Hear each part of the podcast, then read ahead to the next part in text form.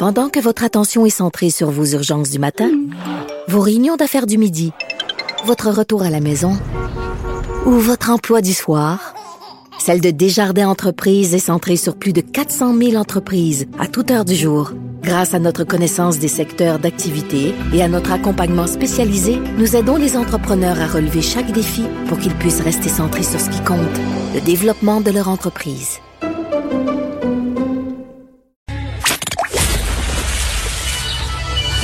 Les effronter. Deux heures où on relâche nos bonnes manières.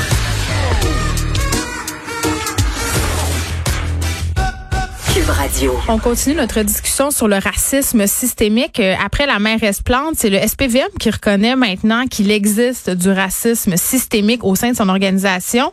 Euh, on en parle tout de suite avec Alexandra Pierre, présidente de la Ligue des droits et libertés. Madame Pierre, bonjour. Bonjour.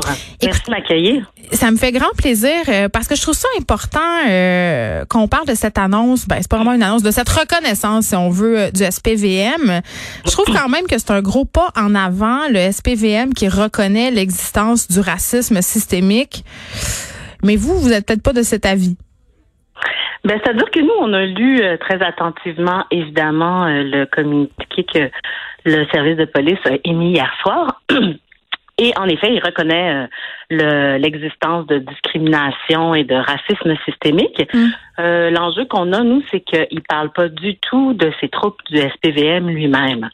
Euh, la formulation euh, pourrait sembler anecdotique si euh, de la formulation du SPVM, si on connaît pas l'histoire du SPVM. C'est-à-dire que depuis plusieurs années, depuis plusieurs décennies, le SPVM nie régulièrement euh, le fait qu'il y a du racisme systémique, le fait qu'il y a du profilage racial.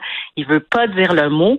Donc nous, quand on a lu euh, cette euh, cette reconnaissance, on s'est demandé où était le SPVM là-dedans. Là. On a comme l'impression que il parle de à Montréal, mais il parle pas spécifiquement de ce qui se passe au sein du corps policier, ni de euh, ce qui pourrait être euh, engagé rapidement pour euh, faire face à, ce- à ce problème-là finalement. Ben euh, oui, puis tout ça sort évidemment dans la foulée de ce rapport de l'Office de consultation publique de Montréal, ce rapport qui est sorti hier. On les avait d'ailleurs à l'émission. Euh, et vraiment, euh, il y a 38 recommandations dans ce rapport-là où on invite la ville à reconnaître publiquement et dans les plus brefs délais le caractère systémique du racisme, de la discrimination, s'engager à les combattre. Mais moi, dans toutes les discussions qu'on a en ce moment, ma question est toujours la même. C'est que, OK, tu sais, puis on reparlera, on parlera de l'histoire du SPVM euh, par rapport au racisme systémique, mais c'est de dire, euh, c'est une chose de le reconnaître, de dire oui, ça existe, puis je pense que, tu sais, on va être honnête, là, Madame Pierre, à ce moment-ci, on a comme plus le choix de le reconnaître avec tout ce qui s'est passé, là. Fait qu'on le reconnaît, mais après, qu'est-ce qui se passe? C'est parce que il faudrait qu'il y ait des gestes. Oui, tout à fait. Euh, ben, pour ce qui est du SPVM, le, le L'Office municipal de consultation publique a fait 38 recommandations, Mhm. dont euh, 7, euh, quasiment un sur cinq, euh, s'adressent au SPVM.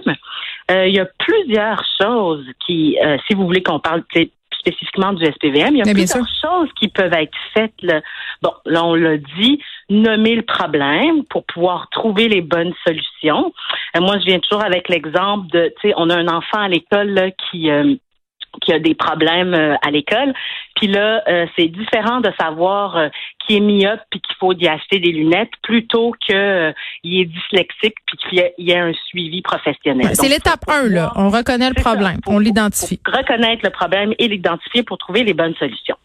Une autre chose, c'est euh, notamment d'écouter et de consulter les euh, personnes et communautés concernées. Euh, on sait que, par exemple, le 8 juillet prochain, il va y avoir comme une nouvelle politique sur les interpellations euh, de, euh, du SPVM, euh, les interpellations dans la rue.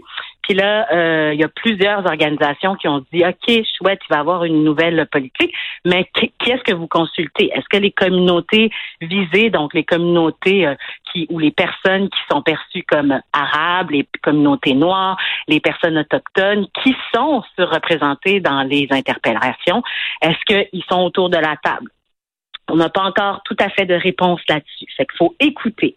Puis, le rapport dit assez clairement qu'il y a une culture organisationnelle problématique au SPVM. Donc, il faut revoir les méthodes d'intervention, mais il faut aussi revoir la formation. Comment on parle des communautés noires, des communautés autochtones, des communautés racisées dans les formations? Qu'est-ce qu'on leur dit euh, euh, sur ces communautés-là.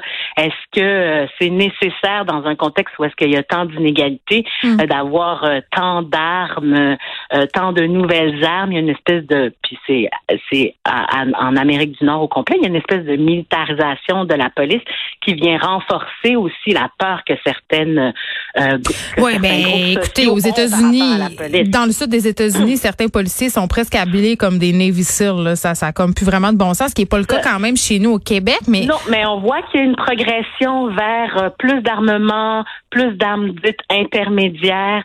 Donc, euh, tout ça, dans, dans ce contexte-là, il faut absolument changer cette culture organisationnelle-là. mais oui, mais attendez quand même, euh, Madame Pierre, je trouve ça intéressant ce que vous dites. On dirait que c'est peut-être moi qui est naïve, mais j'ai l'impression qu'il y a une volonté au SPVM, puis même dans d'autres corps de police, de la changer euh, cette culture-là. Je voyais passer sur les médias sociaux hier une vidéo euh, des policiers d'une ville en dehors de Montréal qui sont débarqués dans un skatepark alors qu'il y avait des jeunes réunis, les jeunes qui avaient peur de se faire interpeller. Les policiers sont débarqués, ont sorti deux skates de leur voiture on commençait à skater avec les jeunes. on le voit qu'il y a une certaine volonté d'avoir une approche plus communautaire. Euh, ça, évidemment, c'est dans le micro, là, mais dans le macro, ce que vous me dites, c'est qu'on n'est pas encore rendu là. On n'est pas encore rendu là. Puis, il y a aussi des questions qui se posent, euh, puis qui pour moi sont aussi en lien avec euh, le profilage racial et la discrimination systémique. Mm. C'est est-ce que euh, la Est-ce que c'est le rôle de la police de faire de l'intervention sociale? Mais en même temps, c'est une, vraie, une vraie question à se poser dans le sens où est-ce que euh, euh, on voit qu'ils ont beaucoup de difficultés lorsqu'il y a des il y a des situations qui demandent de la désescalade. non, mais il y en a plein. Tu peux pas exclure ça des interventions quand intervient dans un endroit où dans où il y a justement de la misère sociale puis qu'il y a d'autres problèmes que des problèmes criminels, tu peux pas juste en tout cas moi j'ai l'impression que notre police elle se doit d'avoir une approche un peu plus communautaire, d'avoir une formation justement, c'est pas des intervenants mais ils sont appelés à intervenir, t'as pas le choix. Ben, l'idée c'est pas de dire qu'il faut jamais qu'ils interviennent. Juste est-ce que c'est c'est le rôle de la police de de faire ce type d'intervention-là de façon euh, plus régulière. Hmm. Euh, il y a la possibilité de former des travailleurs sociaux, des intervenants sociaux, qui dont leur dont une des expertises c'est la désescalade. Je vais vous donner l'exemple de en 2017, Monsieur Coriolan, euh, qui est un, une, un homme noir avec des problèmes de santé mentale. Hmm. Donc il y a un appel de la police qui d'un de ses voisins qui dit il est agité, il a euh, un couteau euh, à sa main, il est désorganisé. La police arrive, on voit euh, l'intervention a été filmée, on voit que la police plutôt que de désescaler le provoque en fait et ça a amené à sa mort. Hmm. Et c'est puis c'est pas anecdotique. Il y a plusieurs personnes euh, en même temps, ce sont des policiers notamment, qui euh, qui ont qui sont morts dans des circonstances, euh, je, dirais similaires. Là, il y a toutes sortes de, de, de il, y a, il y, a, eu toutes sortes de, de, de, moments, mais donc moi, je pense qu'il faut se poser la question sur, oui, la culture organisationnelle face à des populations noires autochtones euh, qu'on voit comme, comme arabes, mm-hmm. mais aussi, ça fait partie de l'enjeu de savoir euh, quel, quel, quel rôle de la police finalement dans nos sociétés. Ben oui, puis moi il y a une étude qui a été faite par l'université McGill que je trouve particulièrement euh, parlante quand on parle justement des billets peut-être des différents corps policiers. Euh, pour évaluer la présence policière dans les quartiers au Canada. Et ça, peu mm, importe mm, où mm. on se trouve. Euh, ben oui, on a juste à regarder le pourcentage de personnes racisées qui vivent dans ce quartier. On n'a même pas besoin de regarder l'indice de criminalité. Vraiment, il y a une corrélation directe entre le pourcentage de personnes racisées et la présence policière dans certains quartiers. Oui, tout à fait.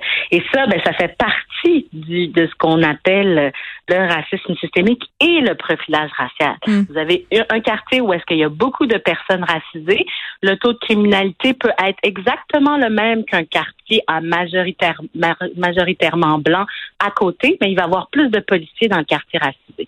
Donc ça, ça fait partie de la culture organisationnelle dont il faut qu'il faut changer là, rapidement. Il est temps. Ça fait des décennies qu'on en parle.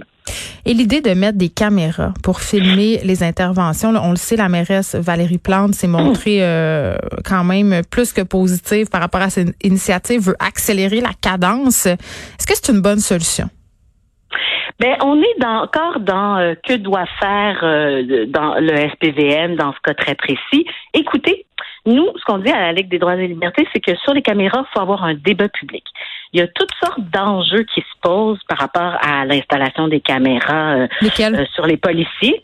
Euh, toute la question de la vie privée, de la, la conservation des enregistrements, de, hmm. de la technologie, de la reconnaissance faciale, jusqu'à quel point elle est efficace.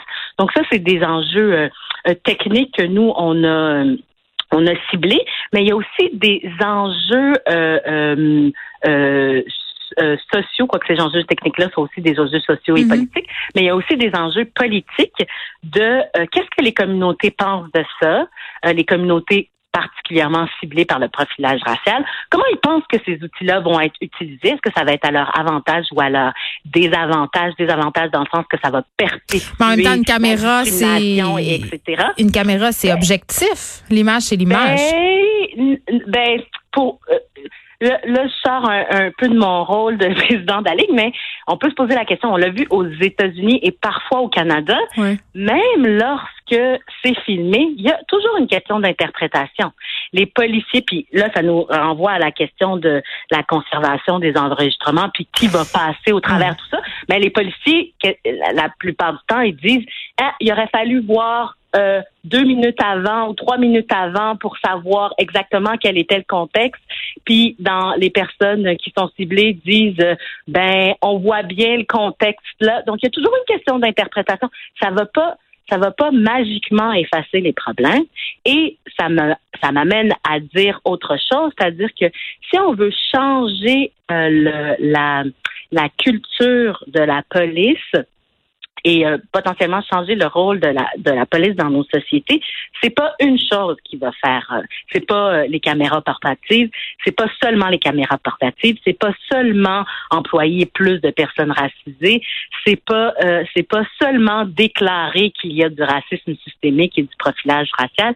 C'est une combinaison de choses. Et pour ça, faut avoir la, la volonté politique.